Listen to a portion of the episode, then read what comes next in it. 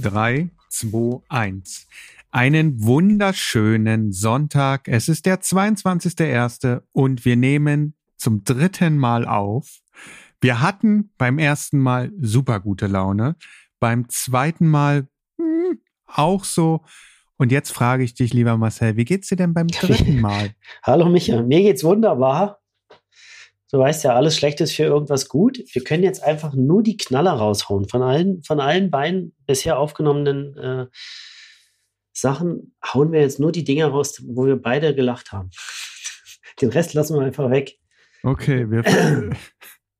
Jetzt, jetzt, jetzt, haben wir bloß eine Stunde Pause gemacht. Ich weiß ja. es gar nicht mehr. Ich weiß es gar nicht mehr. Wir hatten über Fettstoffwechsel geredet. Wir hatten ähm, Anekdoten von verschiedenen Athleten. Und wir? Wir hatten über, ah, das, das, das sage ich aber auch ein drittes Mal. Für all diejenigen, die gerade diesen Podcast hören und auf ihre Uhr gucken und es ist jetzt 5.30 Uhr, weil davon muss es ungefähr 100 Leute geben, die bereits am Montag um 5.30 Uhr diesen Podcast hören. Einen wunderschönen guten Morgen voller Respekt sage ich, warum seid ihr schon wach? ja.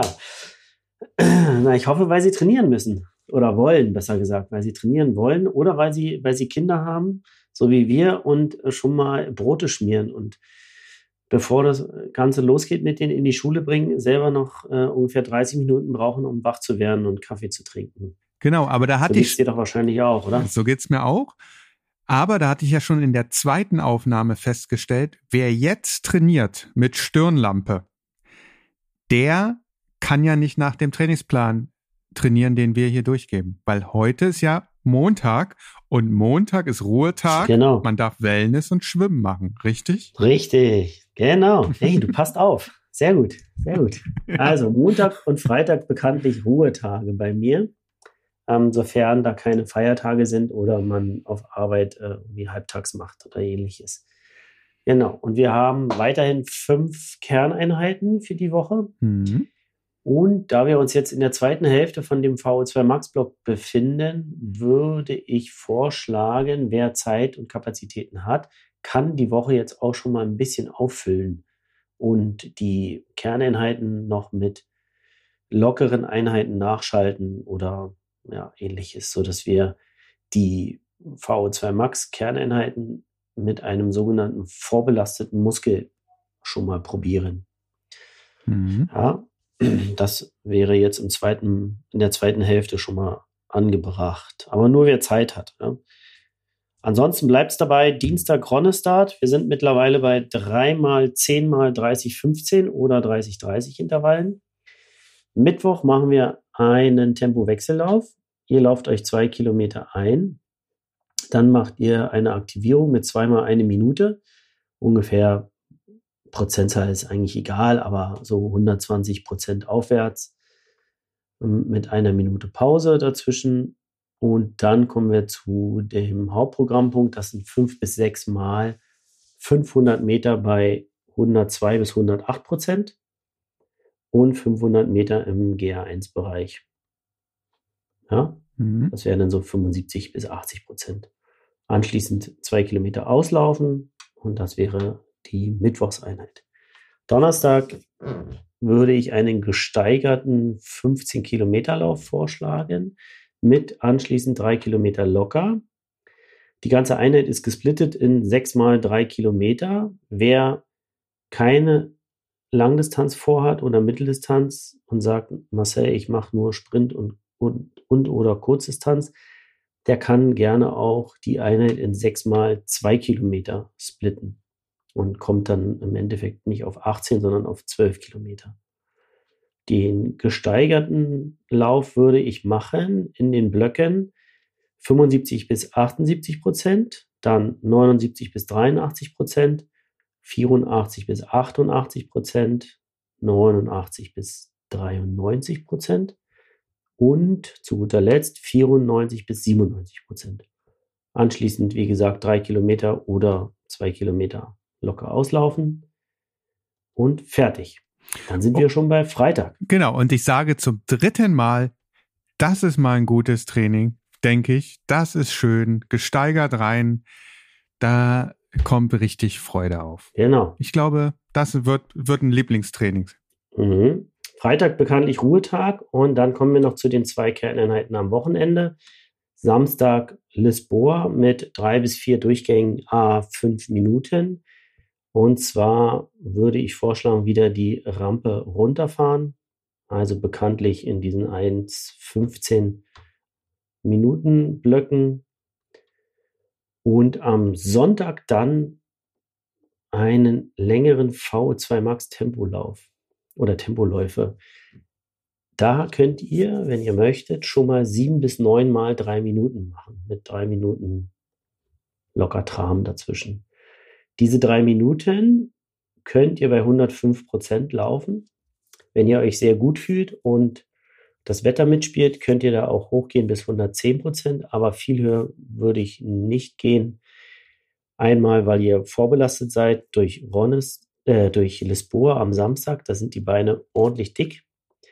Und ich würde auch nicht höher gehen, weil dann seid ihr nicht mehr im VO2 Max Bereich, sondern schon im ja, Entwicklungsbereich.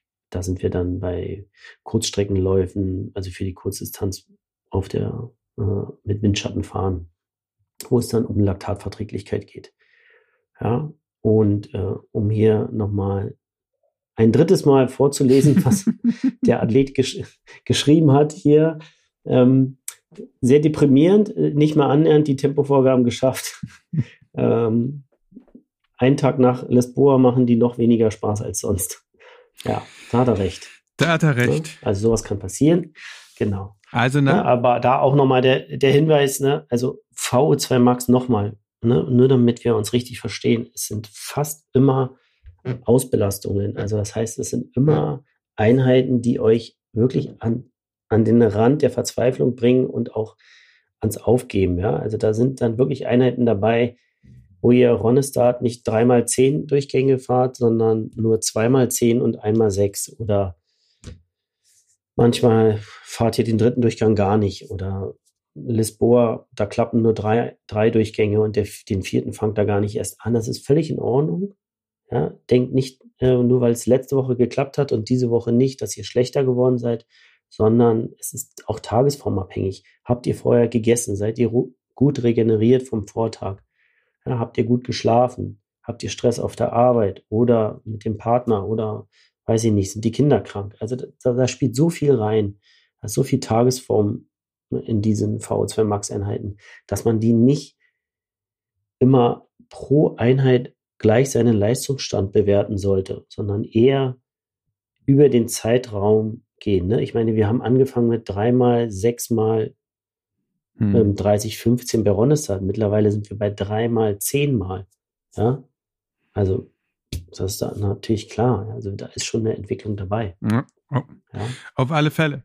Jetzt okay. waren wir so extrem schnell. Gut. So schnell waren wir noch nicht. Lass mich eine Frage stellen, um mhm. wir, wir, müssen ja nicht ewig lange, aber du bist mhm. der, du bist der Trainer. Sag mir ganz kurz mal, was ist dein Lieblingsathlet? Wer darf dein Kunde sein, wenn du es dir wünschen dürftest?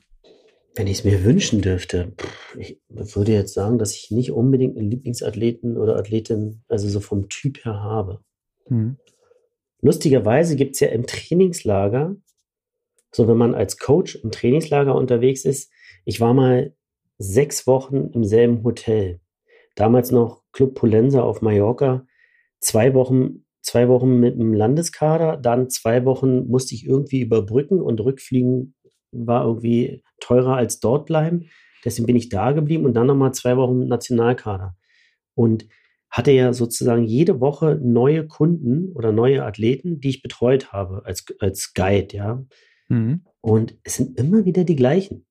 Also die kommen von überall und es sind immer wieder die gleichen. Es gibt genau drei Typen. Okay. Es gibt den, den absoluten Anfänger oder die Anfängerin, die so alles aufsaugen, was man sagt und so sich ständig bedanken und so und so den kannst du erzählen, ja, kauf dir mal äh, Gummiband äh, für, die, für, für die Schuhe oder schneid mal deine Schnürsenkel ab, dann musst du die nicht so lange binden. Da freuen die sich und du denkst, hey, cool, den habe den hab ich jetzt geholfen. Mhm. Und dann gibt es halt den, den Ultra-Athleten, der schon alles gemacht hat.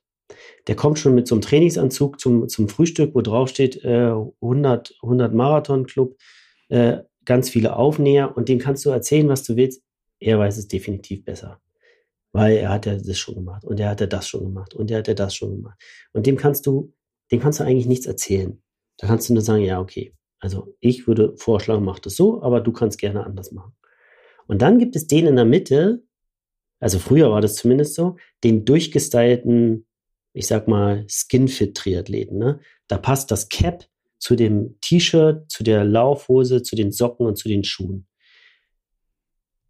Und der oder diejenige, da, da passt alles und die kommen dann zum Essen und die Geschichten sind immer die gleichen. Ich wäre ja Weltmeister und wenn nicht gerade geregnet hätte und ja, und dann hatte ich auch den falschen äh? Gang am Berg und aber eigentlich, eigentlich, ne, und da hätte ich ja, also wenn da der Tag gewesen wäre, ne, dann wäre ich ja ganz vorne. Erzählt es nicht Coke? Ja, das ist doch, das, das ist doch die Geschichte. nee. nee, Konrad ist kein äh, Skin, ja, Skin-Fit-Athlet, der du, ist Ryzen-Athlet. Genau. Äh, und du kennst, du kannst denjenigen, du, du redest dir einen Wolf, und ich bin ja immer der Meinung, ein guter Trainer muss nicht gut gewesen sein früher. Mhm. Ja, also du kannst auch, ich sag mal, einen Stabhochspringer gut trainieren, wenn du im Rollstuhl sitzt. Mhm. Ja, es gibt Trainerbeispiele, die können das super gut erklären, ja, wann du was, wie, wo strecken musst und so. Und das sind Top-Trainer und die sind natürlich in ihrem Leben noch nicht stabhochgesprungen. Aber wenn es gute Analytiker sind und, Motoriker, dann können die das gut managen ja, und, und gut beibringen. Bei Triathlon hat sich irgendwie so manifestiert, dass man auch selber mal gut sein musste. Hm. Und ich hausiere ja nicht mit meinen Leistungen von damals. Aber diesen Skinfit-Athleten, den wirst du, den kriegst du erst zur Ruhe, wenn du dem sagst, ey, pass mal auf. Also, ja, du wärst fast Weltmeister geworden. Du hast jetzt hier 11,30 gemacht und so. Aber glaub mir mal, ich war auch mal schnell. Und ich war mal ein paar Stunden schneller auf der Langdistanz und ich bin nicht ohne Grundtrainer geworden. Und erst dann, ja, sind die ruhig. Okay, also. Komischerweise. Wir fassen Komischerweise. zusammen. Aber du möchtest Skinfit um, genau. Skinfit Athleten. Nein, ich finde ich find alle lustig und ich finde alle gut und ich komme mit allen gut zurecht. Ähm, aber ich merke also, früher gab es so diese drei Kategorien. Ja, mittlerweile gibt es natürlich viel mehr, aber damals gab es nur diese drei. So, mittlerweile, wenn du mich jetzt nochmal fragen würdest, was sind deine Lieblingsathleten, würde ich sagen, egal wer, egal ob 18 oder 80, egal ob Sprintdistanz, Volksdistanz, erster Triathlon oder Langdistanz, endlich mal unter neun Stunden. Ihr könnt alle kommen. Ich habe irgendwie für alles eine Idee und einen Plan und da kommen wir voran. Ja, also traut euch. Genau. Vielleicht, genau. Traut euch diese Woche. Wenn ihr Bock habt, meldet euch bei Marcel. Die E-Mail-Adresse steht in den äh, Show Notes. Und wir wünschen euch eine gute Woche. Macht die äh, Lauflampe, die Stirnlampe ein bisschen höher, dann seht ihr noch ein bisschen mehr vom Weg für die, die jetzt laufen. Und wir hören uns nächste Woche. Ciao. Ciao.